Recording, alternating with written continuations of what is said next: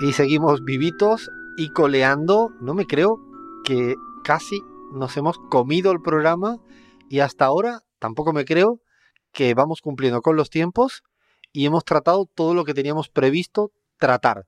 Así que bueno, yo estoy muy feliz porque esto no suele pasar y me imagino que aquí los compas que manejan el tema del tiempo y el sonido, no solo a Fer, a Lean, a la gata Emma y toda la gente de M750 dirán, por fin estos chicos de la pizarra, chicos y chicas, chiques, estamos cumpliendo a rajatabla con los tiempos, pero nos queda otra, otra, otra guinda en el pastel, que es nuestra bola de cristal, o sea, nuestro jefe de previsiones, que es Abraham Verduga. A ver, hoy, de, ¿a qué le vamos a frotar para saber qué carajo nos interesa saber?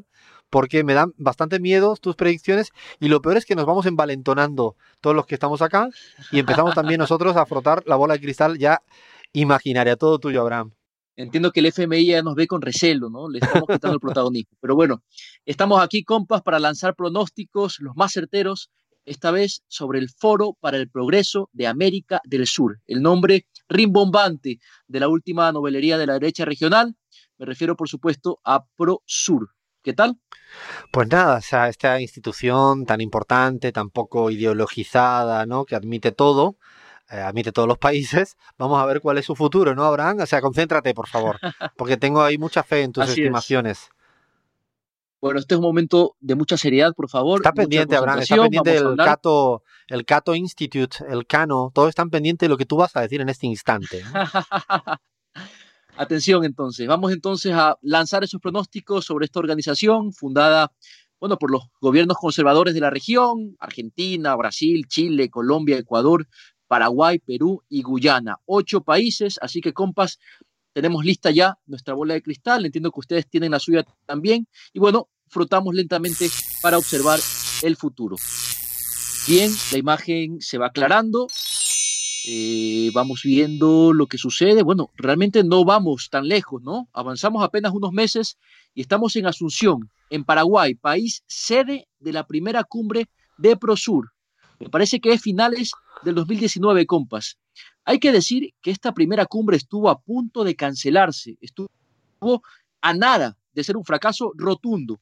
La verdad es que hubo algunos presidentes que se habían excusado por tener que enfrentar manifestaciones importantes en sus países. Veo, por ejemplo, a Lenín Moreno, y días encerrado en el Palacio de Gobierno, las calles de Quito se mantienen desbordadas. Macri, por su parte, intenta terminar su mandato tras perder estrepitosamente las elecciones argentinas. Piñera se ha metido en una mina profunda wow, dicen que intencionalmente para recuperar popularidad. Y Bolsonaro había preferido no asistir porque ya es público su temor de que, bueno, tan pronto ponga un pie afuera de Brasil, su vicepresidente se va a proclamar jefe de Estado. Bueno, en fin, compas, el hecho es que, según lo que me muestra la bola de cristal, por falta de quórum, por poco fracasa la tan anunciada cumbre.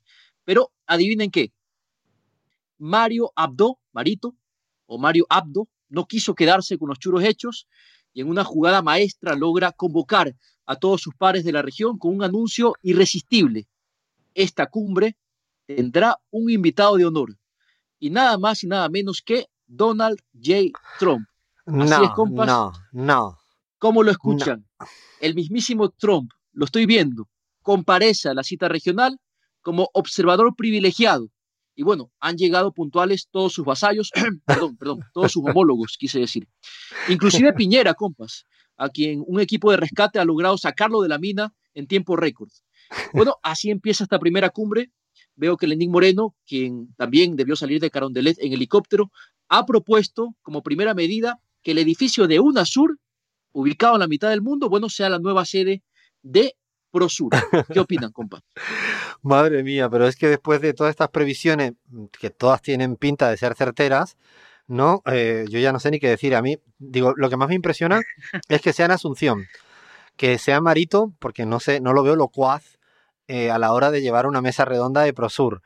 Pero te voy a añadir algo, porque yo estoy viendo también mi particular bola de cristal. Tú me has dicho el primer punto de votación. Yo tengo un segundo tema de votación. O sea, si el nombre ya, ya han decidido cambiárselo. Entonces tienen que ¿Ah, votar, no, tienen que votar allí Trump y sus vasallos, o sea, sus homólogos, y tienen que votar entre pro norte o anti-sur. Y se arma un quilombo de votación que no os imagináis. O sea, unos muy a favor de Pronorte, ¿no? Diciendo, pero bueno, dejen de joder, pongámosle las cosas por su nombre. Los otros, había un grupo, ¿no? No sé, Macri ahí en su último momento, no, pero que sea antisur, antisur, ¿no? O sea, se armó un quilombete. Pero tercer, o sea, como no se pusieron de acuerdo, lanzaron el tercer orden del día, tercer tema. Y es que querían poner un busto en la entrada de Vargas Llosa. O sea, Vargas Llosa, ¿no? Sí, pero, pero ahí empezó también otro quilombo porque había otro sector que decía que era mucho mejor Jaime Bailey, ¿no? O sea, yendo un poco más para abajo, pero más duro, ¿no? Más hijo de la gran chingada, ¿no? Se armó otro, oh, pero un debate de estos jodidos, pues son los debates que tienen estos pronortes, estos antisur, y me imagino que no tienen otro orden del día, ¿no? Otro orden del día donde verdaderamente, bueno, así van a acabar. Yo creo que si siguen así, van a crear institucionalidad supranacional para cualquier pavada que dicen en la Argentina. O sea, para cualquier cosa. Yo no sé, yo no sé, pero yo también a mí se me está eh, apareciendo ya finalmente la imagen, porque costó un poco en la abuela de cristal, yo creo que la macumba estaba haciendo de las suyas, pero a mí me parece que finalmente la, la, este Prosur va a terminar, está siendo conformado por presidentes autoproclamados en plazas de cada país correspondiente. Empezando, por supuesto, con Juan eh, Esa está muy buena, ¿eh? eh como, como, como el titular de, la, de la presidencia pro tempore, yo creo que él va a iniciar pues e, ese, ese mandato allí y se le van a sumar otros más adelante en Colombia y bueno, Chile también. Así que sí, eso es lo que me, está mostrando mi bola de cristal en este momento. Pero, compa, yo, un arrebato, quería agregar de creatividad compas, solo lo, único, estoy viendo también que, claro, una vez que se ha definido el nombre como Pro Norte, el eslogan es Nuestro sur es el norte. ¿Qué tal? a ver, espérate que iba a decir algo más que quería añadir en el cierre, Leán. No, que estamos hablando, a ver, de una cumbre a la cual asisten un presidente que perdió, que perdió las elecciones, supuestamente que es Macri, otro muy deslegitimado, que andás a ver si llega con fuerza hacia fines de 2019, que es Lenin Moreno, Bolsonaro, ahí llega tambaleando, es la cumbre, y, Donald Trump, que no creo que relija, digo, estamos hablando de una cumbre de gente que va a estar en salida, más que... Ex, ¿no? De, ex, de, de, floreros, de floreritos. Se van a poner nostálgicos, se van a hablar, ¿se acuerdan cuando teníamos poder y se acuerdan cuando todos nos amaban. Momento terapia. Bueno, esta han sido eh, nuestra bola de cristal. Le pedimos siempre a la gente que nos planteen de qué quieren que nosotros apliquemos nuestras predicciones. Tenemos nuestro jefe de estimación, Abraham. Así que esta es nuestra bola de cristal. Estos, no, estos son nuestros pronósticos y si no le gustan, tenemos otros.